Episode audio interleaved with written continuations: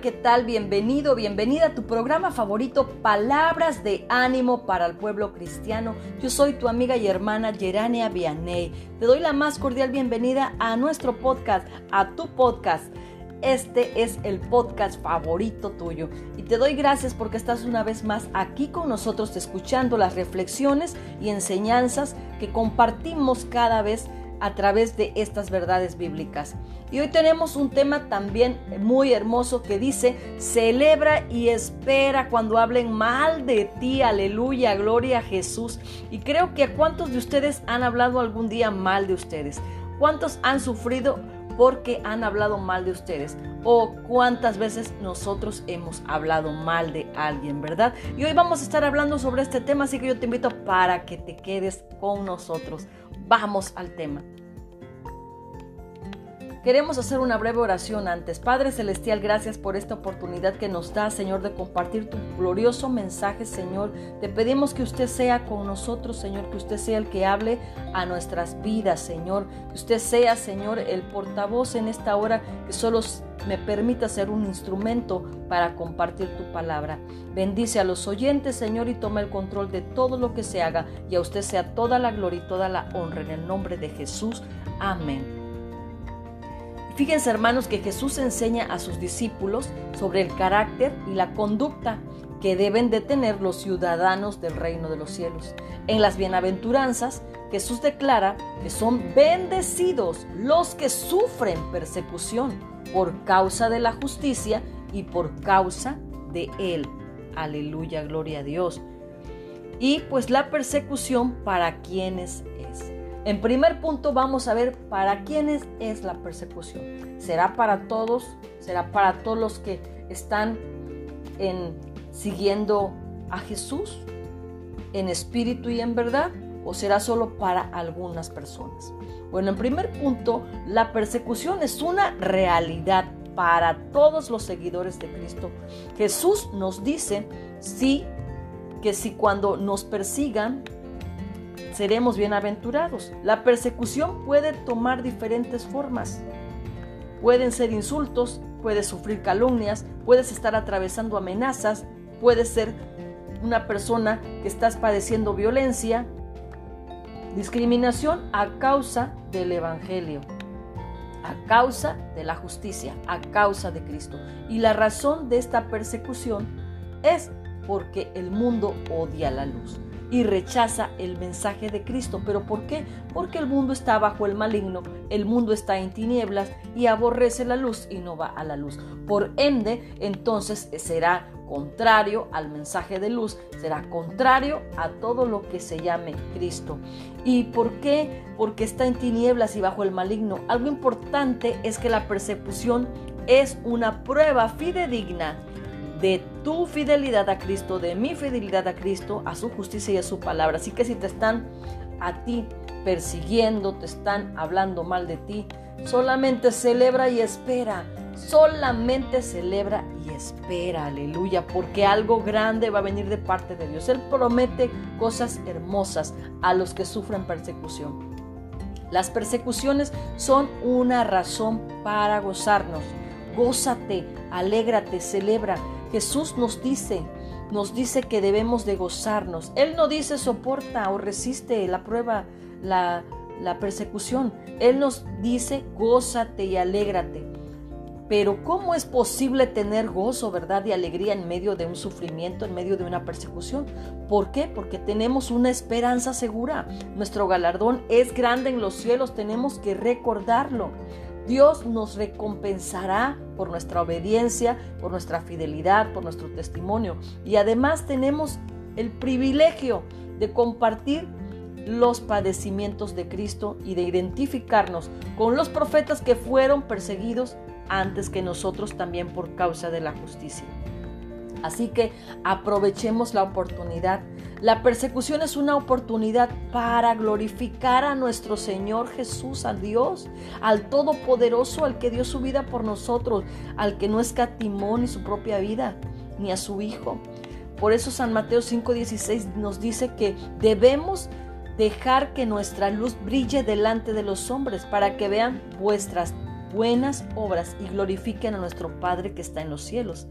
Cuando somos perseguidos o hablan mal de nosotros por causa de Cristo, podemos mostrar al mundo el amor, la gracia, la paciencia, la mansedumbre y la fortaleza que Dios te va a dar, que Dios nos va a dar, que Dios nos dará en esos momentos, en esas circunstancias.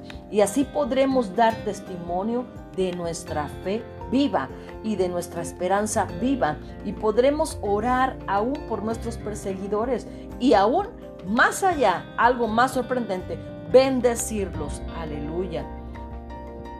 Fíjense que en Hechos 5, 40 al 42, los apóstoles son azotados y amenazados por el Sanedrín a causa de predicar el Evangelio, pero ellos se regocijaron por haber sido considerados dignos de padecer afrenta por el nombre de Jesús. Y en Romanos 12, aleluya, bendito sea el nombre del Señor, 12, 14, 21, Pablo exhorta a los cristianos a bendecir a quienes los persiguen y a no devolver mal por mal, sino a vencer con el bien el mal, aleluya. Y en primera de Pedro 4, 12, 19, Pedro anima a los cristianos a no sorprenderse por el fuego de la prueba que les sobreviene, sino a participar de los padecimientos de Cristo y encomendar sus almas al fiel Creador. Por eso no nos sorprendamos por las cosas que nos vienen, porque si somos seguidores, si somos participantes de la salvación de Cristo, si realmente Cristo está en nosotros, vamos a ser nosotros partícipe de estos fuegos de prueba que van a venir sobre todos los creyentes que se mantengan firmes, aleluya y que se mantengan creyendo y su mirada en Jesús, aleluya. Así que no desmayes, sigue adelante, anímate. Y Apocalipsis 2, 8, 11, Jesús escribe a la iglesia de Esmirna que sufre tribulación y pobreza y le dice que no tema lo que va a padecer, sino que sea fiel hasta la muerte para recibir la corona de la vida. Así que si tú estás sufriendo tribulación, si estás, estás siendo vituperado, vituperada, si están hablando mal de ti, si estás por el fuego de la prueba, yo te animo en el nombre de Jesús que seas fiel a través de la palabra del Señor. Te recuerdo la palabra que Cristo te ha dado, que seas fiel hasta la muerte para que recibas esa corona de vida que ya tiene tu nombre, que ya está en el cielo. Y San Juan 15, 18 al 20, Jesús nos advierte a todos sus discípulos que el mundo nos odiará porque lo odió a él primero y que si lo persiguieron a él, también los perseguirán a todos los que crean en él, a todos los que lo sigan, a todos sus seguidores. Y pues en conclusión, hermanos, la persecución es parte de la vida cristiana, pero debemos tenerla, pero debemos de vivirla y no evitarla. Debemos de verla como una bendición, como un gozo, como una razón para para tener la oportunidad de glorificar a Dios. Recordemos que las palabras de Jesús y las bienaventuranzas, que nos dice que cuando seamos vituperados por su causa, que cuando digan toda clase de mal contra nosotros, pero mintiendo, no que sea verdad, sino mintiendo, nuestro galardón será grande en los cielos, porque así persiguieron a los profetas que fueron antes que vosotros. Aleluya.